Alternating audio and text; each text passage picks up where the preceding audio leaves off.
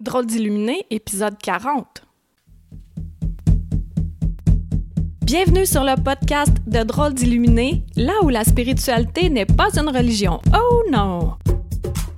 Nous parlerons de nos propres dons, de rêves, de visions, d'intuition, de guidance, de bien-être et de manifestation. Tout ça dans le but d'avoir assez confiance en nos capacités et s'aimer suffisamment pour s'accepter. Bonjour, aujourd'hui, Vraiment, c'est une émission spéciale. Puis j'ai eu cette idée-là la semaine dernière quand je te parlais de Que voulez-vous? Et là, moi, je me suis fait, c'est vrai, j'aime vraiment interviewer les gens puis en connaître davantage sur la vie des gens riches et célèbres, la vie des gens bien ordinaires et surtout ceux qui sont très, très humbles. Et je côtoie une personne comme ça qui est très humble et qui n'aime pas dire tout ce qu'elle fait par souci d'humilité. Ouais. Et Malais, aujourd'hui, il a accepté de venir répondre à mes questions, puis il sait pas d'avance quelles questions je vais lui poser. Comme ça, il va pas saboter, parce qu'il y en a tellement. Il a un super gros bagage. Puis euh, en même temps, c'est comme une espèce d'ouverture en mon sens parce que j'en ai parlé brièvement, tu sais, je disais Stéphane le chaman avec qui je suis en couple, puis tu sais que j'assumais à, pas tant à 100% parce que moi aussi je trouve que ça fait un peu euh, péter les bretelles de donner des titres. Fait que nous deux aujourd'hui, Stéphane Trump et moi, allons justement s'ouvrir davantage puis laisser tomber l'humilité puis se parler de vrai cœur à cœur. En fait, de prôner ce que je dis depuis longtemps, soit que quand on a des qualités, ça veut pas dire qu'on est en train de se vanter. Quand on a des capacités également. Puis c'est de l'utiliser à bon escient. Et là, aujourd'hui, mon but de cette interview-là, c'est de t'apprendre davantage qu'est-ce qu'être un chaman, qu'est-ce que ça fait un chaman, et aussi plein d'autres choses. Mais je vais commencer par ma première question. Mais tout d'abord, sincèrement, merci beaucoup Stéphane d'être là. Parce que euh, j'aurais pu attendre d'avoir deux micros, puis là, il aurait pu répondre, mais non, parce qu'il va falloir que je déplace mon micro. Tu vas peut-être entendre à chaque fois que je vais poser une question, puis que je vais revenir. Tu sais, on peut tout le temps attendre que tout soit parfait avant de faire quelque chose. Non! Lançons-nous. Quand ça le dit, là, à l'intérieur, là, ben, let's go. Attends pas que tout soit, tout, tout soit en place. Vas-y. Fait que c'est ça que je fais aujourd'hui. Donc, Ma première question pour Stéphane, là je vais tasser mon micro après ça, c'est quel a été ton premier souvenir qui disait que tu as des capacités comme un peu plus surnaturelles que les autres personnes? Oui, mon premier souvenir que j'étais peut-être un petit peu différent des autres, c'est quand j'avais euh, l'impression de savoir ce qui était pour arriver dans la prochaine heure, la prochaine journée. Donc, un petit peu plus que le déjà vu à cause que c'était vraiment spécial, euh, des faits spécifiques, des couleurs, des choses comme ça. Donc j'avais environ 7 ans, 7 ans et demi, puis je me questionnais, j'essayais de me comparer aux autres, pourquoi j'étais si différent. Donc, ouais, ça a commencé vers 7 euh, ans, 7 ans et demi, vraiment conscient que j'étais un petit peu différent des autres, avec, ouais, la clairvoyance et aussi quand les gens ils, se blessaient ou ils tombaient, mais j'avais le réflexe de mettre les mains sur la blessure. que les gens, les autres personnes, ils faisaient pas ça, mais moi, oui. Et euh, c'est arrivé avec mon cousin. Il était tombé. Puis, euh, inné, j'avais pas été formé à ce moment-là ou quoi que ce soit. J'ai déposé mes mains et par la suite, j'ai pogné une, une, feuille de plantain, donc qui est une sorte de mauvaise herbe commune. Puis euh, je l'ai brassé, tu sais, j'ai fait une, comme une genre de petite boule, puis je l'ai entre mes mains, puis j'ai appliqué ça sur euh, son genou. Puis euh, c'est là que ma tante, elle a dit ça à ma mère, puis ma mère, elle a dit, mais je ne l'ai pas formé pour ça. Puis il connaît pas les plantes médicinales, il connaît pas ces choses-là. Ça aussi, c'est deux choses qui me rappellent vraiment le moment où j'ai pris conscience que j'étais un petit peu différent. Puis l'avantage, c'est que ta mère, elle venait pas bloquer ça parce qu'il y a bien des parents qui sont pas formés, outillés, qui ont pas les connaissances et qui tombent tout de suite dans la peur. Donc toi, tu as eu cet avantage-là de pas te faire bloquer par ton entourage, vrai? Euh, oui. Ma mère, euh, sauf si on regarde Mes frères, oui, c'est ça. C'est pas une réalité qu'ils qui connaissaient ou des habiletés qu'ils connaissaient, mais ma mère, oui. C'est dans la famille depuis plusieurs, plusieurs générations.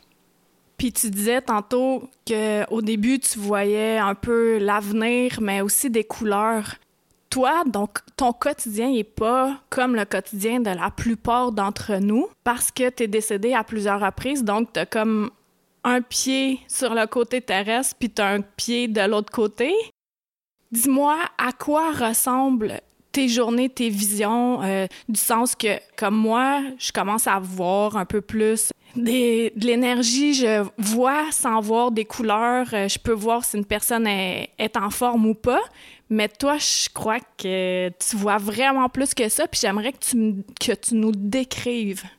OK, pour la description, c'est différent à cause qu'il y a les émotions qui couleurs qui amènent des nuances. Donc, mon état émotif va changer ce que je perçois aussi chez les autres. Donc, c'est comme regarder à travers un fil de mes propres couleurs. Donc, euh, oui, c'est différent. Qu'est-ce que je vois? Je vois les couleurs de tout ce qui est animé de vie. Donc, on regarde plantes, pierres, euh, animaux, personnes. Euh, et ils possèdent un halo, un aura. Ça, je le perçois. Quand les gens vivent leur quotidien, ils transportent un bagage, ben ça laisse des couleurs, des traces dans leur champ aurique à différentes couches. De le décrire, euh, c'est difficile de décrire avec des couleurs physiques à cause que c'est pas des couleurs physiques, mais il y a des couleurs qui s'y rapprochent. Donc, dans le quotidien, les gens qui sont pressés, tout ça, ça va être des teintes beaucoup plus foncées, beaucoup plus euh, euh, rapprochées du bleu. Ouais, à partir du rouge, vers le bleu. Donc, tout le spectre à partir de là. Au-delà de ça, si les gens sont heureux, là, c'est des couleurs très euh, pâles, donc lumineuses, souvent des tons de pastel, euh, des choses comme ça. Si une personne a un malaise, euh, une douleur, là, ça va être prononcé à un endroit. Donc, ça me permet aussi, dans mes activités de soins, d'être capable de essayer de cerner qu'est-ce que c'est et de aussi ressentir à cause que je suis un hypersensitif je ressens, quand je me concentre sur une personne, je vais ressentir souvent ces malaises. Ils appellent ça un don, mais bon, euh, c'est pas toujours un don. Mais c'est ça, c'est le quotidien est différent si je me compare à d'autres. Mais les couleurs, en tant que telles, euh, si euh, je vis des émotions moi-même, ça colore aussi les que je perçois chez les autres. Hmm. Ça fait un sens avec euh, ce que je dis dans d'autres podcasts par rapport à la légèreté, puis aussi par rapport à notre niveau de vibration, de fréquence. Ce que j'entends de ce que tu dis, c'est que plus qu'on est dense, plus qu'on est contracté, plus que les couleurs sont denses et contractées, donc plus ternes, versus quand on est léger, quand nos vibrations sont élevées, c'est plus fluide, c'est plus grand, c'est plus doux. Et lumineux. Et lumineux. Fait que ça, c'est vraiment bon. Donc ça, ça ressemble à ton quotidien. Je sais aussi que tu fais des soins, tu en as parlé. On en fait aussi à deux. Ça, c'est vraiment le fun. Tu parlais de ressentir dans notre corps quand quelqu'un va pas bien. c'est bizarre quand on fait des soins à deux. Ben, même quand j'en fais toute seule aussi, je le ressens. Tu ah, t'as mal au genou? Non. OK, mais je me suis fait mal au genou euh, par le passé ou t'as mal là? Ben oui, j'ai le foie engorgé. c'est vraiment spécial. Puis euh, après ça, on s'en libère, là, parce que l'idée, à la base, c'est de le ressentir pour nous donner un guide, mais de pas le garder. Et ça, c'est une chose que tu faisais beaucoup auparavant de garder, d'emmagasiner tous les mots des personnes, puis ensuite de ça, les personnes se sentaient bien, puis toi, tu filais pas. Puis c'est là que ça t'a amené à développer, ben, à étudier plusieurs, plusieurs, plusieurs soins et finalement à développer ton propre soin. Veux-tu nous en parler un peu plus, s'il te plaît? Oui, fait que la capacité de, de ressentir, euh, ça a été un gros euh, handicap pour moi, euh, grandissant c'est ça, je comprenais pas. Je, ramassais les émotions d'une pièce des gens autant que les, les, bobos, les malaises. Euh, oui, c'est ça. J'ai suivi plusieurs formations, euh, comme ça, comme tu as dit, Karine. toujours dans le but d'être capable de me libérer de cette capacité-là, à cause que je voulais pas cette capacité-là. Je n'ai jamais voulu faire de soins, mais la vie m'a amené à être un être de service. Donc, je suis au service des gens. Ouais, fait que j'ai fini par développer le bicanal direct. Le bicanal direct, c'est un soin d'accompagnement à l'auto-guérison.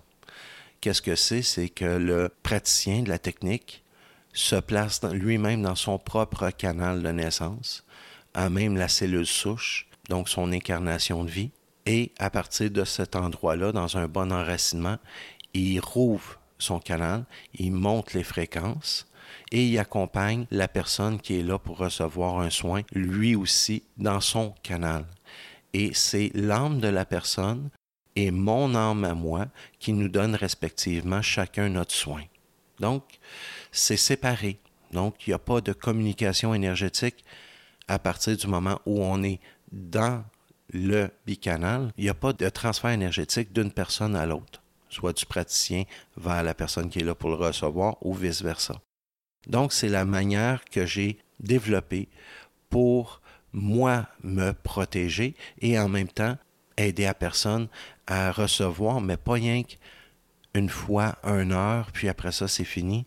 Le soin continue à cause que l'âme, a accès à partir de ce moment-là pour appliquer le soin dans le corps physique. Ça demande la permission de l'être qui veut recevoir le soin. Donc, ça demande la permission de cet être-là de demander à l'âme et d'y donner accès volontairement. Donc, l'âme de la personne pour la personne, c'est la façon que j'ai développée pour pas qu'il y ait d'interférence extérieure, soit du thérapeute ou du praticien, pour appliquer le soin.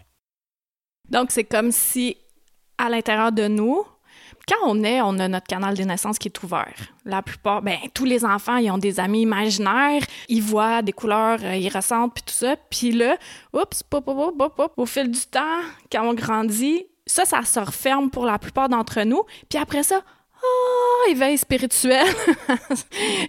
Il y en a pour qui le canal reste ouvert, mais avec le bicanal, ce que je trouve vraiment le fun, qui fait vraiment du bien, c'est que justement, ça aide à réouvrir ce canal-là, donc avoir accès encore plus à nos propres dons, à une légèreté, mais en même temps, enlever le mental parce que c'est notre âme qui décide d'appliquer un soin à notre corps. Donc, nous autres, mettons qu'on a mal, tu sais, je prends le même exemple, mal au genou. Ah, moi, c'est sur le genou que je veux que ça travaille. Ben, ça se pourrait bien que ça soit pas là que tu as besoin d'avoir un travail qui se fait. Ça se peut que ça soit émotif, ton affaire. Mais ton âme, elle sait. Ça a-tu du sens, ça? Absolument. Ça a beaucoup de sens. C'est exactement le principe par lequel que le bicanal fonctionne. C'est qu'on se libère euh, du mental, on l'occupe ailleurs et on donne plein, plein accès à l'âme pour appliquer le soin. Donc, c'est un soin de façon inconditionnelle. On ne le dirige pas que oui, nos douleurs euh, nous amènent à penser spécifiquement à un endroit, puis on voudrait l'adresser spécifiquement, mais le bicanal, c'est pas ça. C'est un soin complet. C'est un soin que l'âme va appliquer où elle le juge. est pas mal plus sage que vous et moi ensemble et tous les êtres humains ensemble. On parle des êtres humains incarnés. Euh, à partir de là, c'est l'âme qui décide. L'âme est dans l'infinie sagesse c'est elle qui va l'appliquer, ou elle croit qu'il y a des blocages, ou elle croit que ça va pouvoir aussi débloquer aussi des blocages. Oh, ça fait beaucoup de... Ouverture, on va parler? Oui, c'est ça. Euh, ça fait des ouvertures, à savoir au niveau des blocages euh, karmiques, au niveau des blocages euh, de croyances, ça va ouvrir. Ça va ouvrir où on a un besoin. Donc, inconditionnel, ça enlève totalement à l'ego du thérapeute aussi à cause qu'on ne peut pas prendre le mérite d'un soin qui se donne par l'âme de la personne à la personne. On est là pour accompagner et faciliter l'ouverture. C'est tout. Perfect. Puis là, là, là, là, c'est la question qu'on veut tous connaître. Là, là, c'est la question à laquelle on veut tous connaître une réponse et je veux une réponse. On veut, on veut tous une réponse. Qu'est-ce qui se passe quand on meurt? Oh! Parce que OK. Stéphane, il va répondre à cette question-là un petit peu plus tard. Stay tuned, parce que préalablement, je veux te demander de le titre de chaman. Et là, je veux savoir, nous voulons savoir, en tout cas, je sais pas si tu veux le savoir, mais tu vas le savoir. On veut savoir qu'est-ce qui t'a amené à avoir ce titre-là, Qu'est-ce qui fait en sorte que quelqu'un peut devenir chaman? Moi, je peux pas me promener de même, pas, pas, pas, bonjour, Karine Deneau, chaman. Non. Tu as passé vraiment plusieurs étapes, puis j'aimerais que tu nous en parles. OK. Euh, je vais essayer de vulgariser ça euh, du mieux que je peux. Je vais essayer de l'expliquer du mieux que je peux. Euh, je vais faire en sorte que ça soit compréhensible et accessible pour la majorité des gens. En fait, le titre chaman, c'est un titre européen. Je préfère le titre homme médecine à cause qu'il doit y avoir un titre euh, à la fonction que je tiens, c'est homme médecine. J'accepte le titre de chaman, mais c'est pas quelque chose qui, est doux à mon oreille. Ça me fait un petit peu friser, un petit peu le, le derrière la nuque, les cheveux. Mais oui, homme médecine. Puis comment est-ce qu'on l'obtient, ce titre-là? Dans la communauté amérindienne, je suis métisse. Et suite à ma noyade, mais déjà, il, y a des gens qui avaient un œil sur moi à cause que je présentais quelques capacités qui étaient hors de la norme, mais euh, par la suite, suite à ma noyade, à l'âge de 8 ans et demi, j'ai complètement traversé les trois voiles. Donc, ça m'a permis de fusionner avec la source et de comprendre le processus d'incarnation un peu mieux, euh, limité naturellement par la capacité du mental euh, physique de comprendre certaines choses, mais mon expérience m'a ouvert mes dons de façon exponentielle. Et à partir de ce moment-là, la dernière, je pourrais décrire ça, la dernière initiation au niveau d'homme médecine, c'est la mort et d'être capable de revenir c'est la finale, dans le fond. C'est là où ça passe, où ça casse. Donc, c'est la dernière initiation. Et là, par la suite, j'ai été prise en main du côté euh, médecine amérindienne pour me former et à travers les différentes hautes initiations à rebours, donc toutes à reculons. On partit de la dernière vers la première. Euh, ça m'a amené à être accepté dans certains cercles médecine euh, et recevoir des enseignements qui pourraient m'aider à accompagner les gens. Donc, ça m'a amené aussi à être euh, officiant pour officier des mariages, des naissances, des, décès. Donc, c'est des responsabilités d'un homme médecine. Il y a différents types de, de médecine amérindienne. Il y, a, la médecine des pierres, la médecine des plantes, la médecine des, des animaux, la médecine aussi des ancêtres. Donc, il y a plein de médecines. Je possède pas tous les médecines en perfection, euh, mais je me débrouille dans plusieurs et je me spécialise dans quelques-unes. Euh, c'est très large, mais oui, c'est pas la seule formation que j'ai reçue. J'ai reçu d'autres formations au niveau de guérison bénédictine, ou cistercienne par imposition des mains. Euh, c'est toutes des formations qui m'ont amené à ne pas suivre seulement qu'un chemin. Je suis mon chemin et je trace mon chemin et je me sers des outils qui sont adéquats pour accompagner les gens dans le moment où ça se produit. Donc, J'y vois au ressenti, comme qu'on pourrait dire. Mais oui, quand c'est le temps d'officier pour euh, des naissances, des mariages ou des décès, ou d'autres rites de passage euh, chez des individus de la communauté amérindienne, euh, oui, je suis disponible. Je suis là pour ça. Merci pour ça. Avant de poser les questions sur la mort, parce qu'on veut savoir ça, là. c'est très important. Ben, je sais que aussi tu fais des soins à distance, puis tu m'en as déjà fait. C'est assez spécial à quel point ça fonctionne bien parce que tu n'as pas besoin de te déplacer. Les gens ils peuvent être à l'autre bout vraiment à l'autre bout de la planète. Là. Tu sais, quand, quand j'étais enfant avec mon frère, on creusait dans la terre, puis là, on était rendu à la terre ocre, puis on était « Ah, on est rendu en Chine! » Bon, ben c'est ça. Toi, tu... tu peux aller en Chine, mais à distance comme ça pour faire un soin. Comment tu t'y prends? Ben, j'ai une petite idée, là, parce que moi aussi, j'ai appris comment faire des soins à distance, mais j'aimerais que tu expliques avec ta vision des choses, puis avec tes capacités, comment ça se produit pour toi pour faire le soin à distance? Wow, bonne question. Euh, pour le vulgariser puis le mettre dans des mots humains, les distances n'existent pas de l'autre côté. Donc, la personne qui est dans le besoin de recevoir un soin qui est à distance, peu importe où sur la planète, euh, elle est accessible, pareil comme si elle était à côté de moi. Qu'est-ce qui se produit? C'est une expansion. J'expansionne jusqu'à la personne. Et là, à ce moment-là, je suis en mesure d'appliquer un soin, la même chose que si la personne était physiquement là. Je le fais aussi en demi-transe la nuit. Euh, ça occupe beaucoup de ma vie depuis 28 ans. Euh, ouais, donc, je suis en mesure d'accompagner, d'aider, soigner et d'inciter l'auto-guérison chez les gens euh, à distance. Je pense que c'est une façon de l'expliquer. L'autre, c'est que l'énergie euh, que je me sers, c'est une énergie d'amour qui est universelle. Donc, tous ces points énergétiques-là sont en corrélation et connectés. Donc, l'énergie d'amour que j'émets vers la personne et la vision de perfection que je lui applique, le corps de la personne, peu importe la distance, va le recevoir et le manifester. C'est un peu comme un scan. Comme moi, je vois la personne devant moi, ben, les yeux fermés. Puis euh, là, je scanne de la tête aux pieds, puis là, je vois où c'est plus dense. Et là, c'est là où je mets l'intention de la perfection, de la guérison, de la santé parfaite, de l'équilibre, de l'harmonie. Toi, ça ressemble-tu à ça aussi?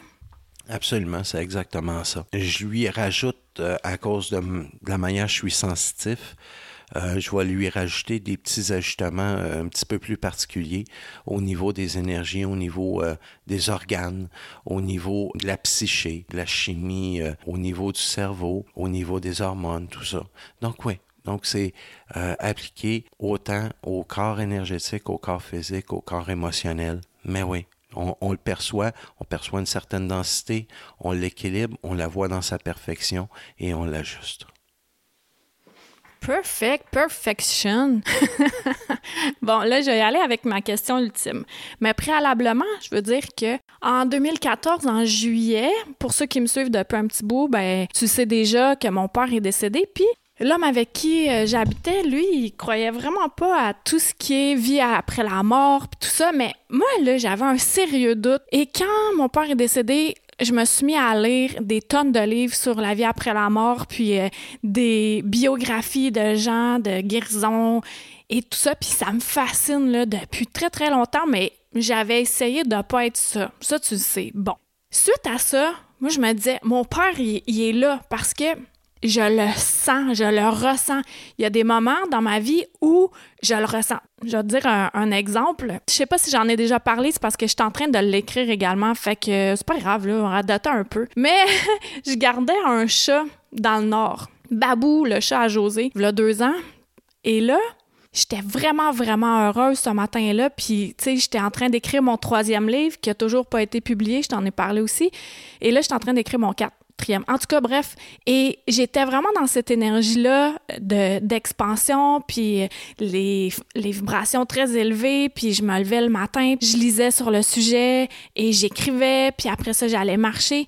Et ce matin-là, je marchais, puis j'étais Ah, wow, là, c'est vraiment beau, les montagnes, la nature. Puis là, tu sais, j'étais émue, j'avais pas de sac avec moi, j'avais pas de portefeuille, j'avais rien, mais j'avais tout. Puis j'étais si heureuse que là, je sentais mon père à côté de moi, puis là, j'ai fait Hey, Dad, tiens-tu, on va aller prendre un café, tu sais, dans ma tête. Puis là, le temps que mon cerveau comprenne ce qui venait de se passer, là, j'ai fait OK, t'es vraiment en train de, virer ce craint que ton père est décédé, ça fait deux ans, mais je le ressentais tellement fort, il n'y avait pas de doute pour moi que oui, il y a la vie après la mort.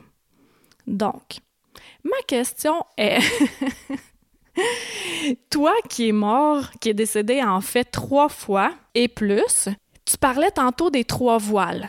Tu disais que tu as traversé les trois voiles. Donc, je sais que c'est une explication qui peut être assez longue et assez ardue pour les personnes qui entendent ces termes-là pour la première fois, mais quand même, on, va tester ça, OK? Puis si, si j'ai l'impression que c'est un peu complexe, ben après, je vais vulgariser. Mais euh, vas-y par rapport à ça, s'il te plaît, les trois voiles, puis qu'est-ce qui se passe l'autre bord? On a notre âme, notre habit d'humain qu'on choisit en ce moment dans cette incarnation aussi. Puis après ça, l'âme, qu'est-ce qu'elle fait? Ouh, elle divague, qu'est-ce qu'elle fait là? Qu'est-ce qu'on fait? Puis est-ce que notre personnalité actuelle est encore là ou non? OK. Euh, ouais. Essayez de le vulgariser. Mais ben, j'aimerais revenir un petit peu sur ce que tu as partagé ton état d'être, ton état de grande joie, à cause que ça se décrirait comme une illumination. Ton expérience tu as vécu à marcher en nature avec les, les montagnes, les arbres, tout ça. Cet état d'être t'a amené dans un plan vibratoire plus élevé. Ton père était présent, mais tu n'étais pas assez haute en fréquence pour le percevoir ou ressentir sa présence. Donc, c'est à ce moment-là ou dans cet état-là que tu étais dans une fébrilité, dans, une, dans un amour inconditionnel vraiment élevé, que tu as pu le percevoir et vraiment ressentir sa présence comme un fait. Donc, à partir de ce moment-là, euh, l'état qu'on a nous amène à percevoir euh, les êtres de lumière. Donc, ton père, rendu à ce point-là, avait traversé dans la lumière et avait la capacité de voyager sur le plan physique en expansionnant la source et il devenait accessible à toi et aussi à tes proches. Donc, à ce moment-là, euh, c'est ça, tout devient accessible une fois qu'on a traversé dans la source, puis une fois qu'on s'est donné comme mission d'accompagner un de nos proches. Pour revenir à ta question, euh, la grosse question, elle comporte plusieurs euh, volets, mais mon expérience personnelle de traverser les trois voiles à l'âge de 8 ans et demi ou près de là, là, en était une qui a été très douce à cause que je suis mort noyé. La transition, c'est je pense que ça n'aurait pas pu être une meilleure, un meilleur décès que ça, à cause c'est comme retourner dans le ventre de notre mère une fois qu'on a fait la paix, puis qu'on a accepté notre état, on a arrêté de paniquer, euh, le décès se produit, le cœur arrête, et là, il y a une grande, grande, grande lumière qui nous accueille. Pour moi, il y avait un être qui était là depuis ma naissance, qui était un compagnon, un guide, qui m'attendait et qui m'a accompagné pour traverser aussi le premier voile. Donc le tunnel, il me disait regarde en avant, traverse la lumière, va dans la lumière. C'était pas euh, une épreuve pour moi quand j'étais attiré très très fort par cette lumière-là, par cet amour-là qui se dégageait de cette euh, lumière-là. Une fois traversé ce premier voile, j'ai vu des gens, des gens qui se promenaient à marcher, d'autres qui qui volaient tout simplement. Il y avait des grands cristaux, des cristaux de toutes les couleurs dans mon imaginaire aussi de garçon de 8 ans qui tripait déjà de ces cristaux, les pierres et, ainsi de suite. Euh, il y avait des grands piliers, des grands arbres, des, champs à perte de vue aussi de, de fleurs avec euh, comme du gazon, comme des grandes prairies, mais en même temps, il y avait des montagnes. Il y avait...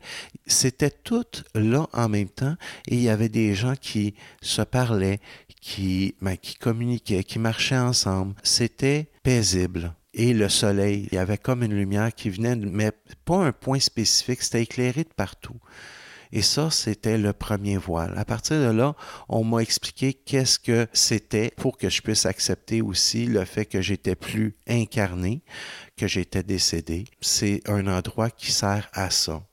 Donc, pour s'acclimater ça a duré, là je raccourcis de beaucoup mon expérience là. Par la suite, on m'a invité à traverser un deuxième voile, encore une lumière plus intense, plus douce, encore plus chaleureuse.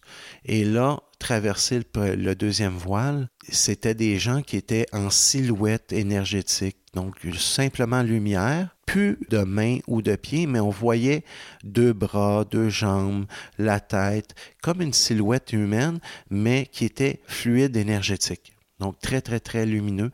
Euh, puis chaque être avait sa propre couleur aussi, et je reconnaissais aussi ces énergies-là, ces gens-là, comme des, des membres d'une grande, grande famille.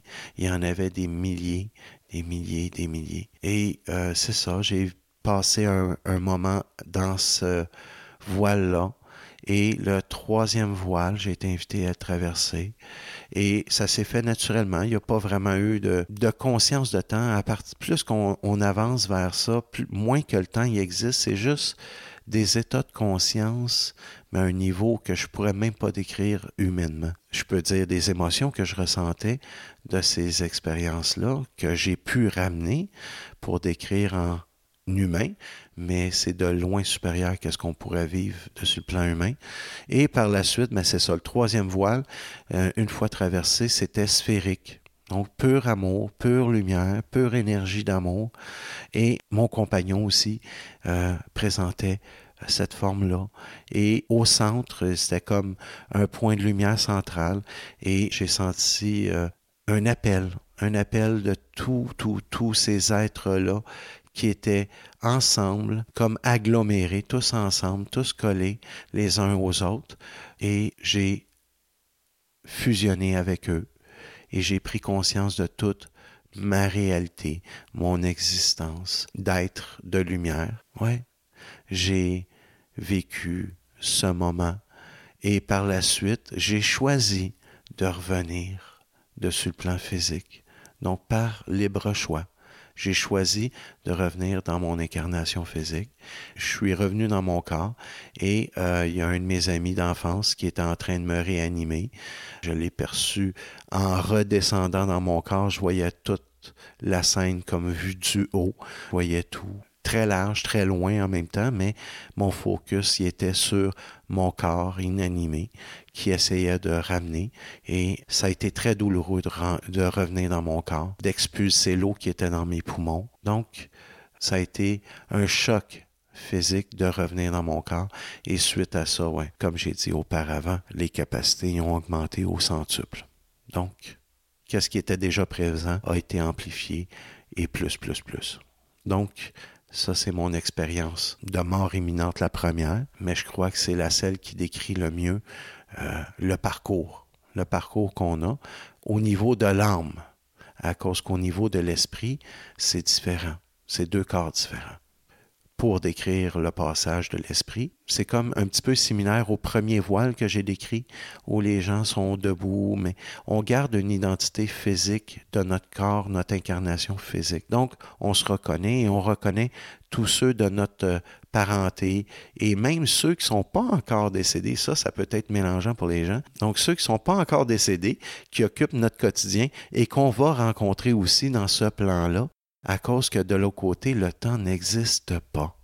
Donc, de quoi pour vous mélanger encore un peu plus?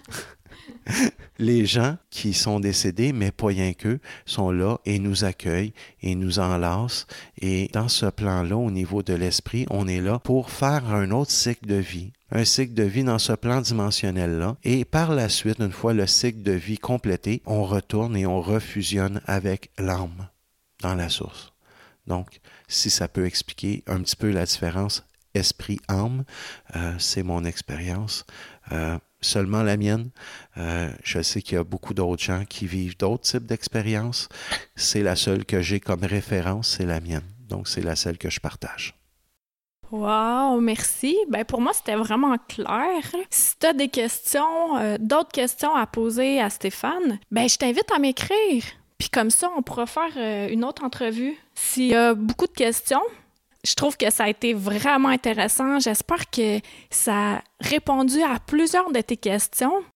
Si tu as besoin d'un soin avec Stéphane, n'importe quand, tu peux, euh, tu peux m'écrire, passer par moi. En fait, je vais filtrer. Mais non. c'est pas vrai. Mais euh, un, bon soin aussi, c'est avec nous deux. Là. j'ai appelé ça, ben, on a appelé ça du haut des cieux. Le soin divin, c'est vraiment divin. Là. Puis pour le montant qu'on charge, là, t'en as amplement pour ton argent. Donc, euh, je te remercie d'avoir été là. As-tu quelque chose à rajouter en terminant?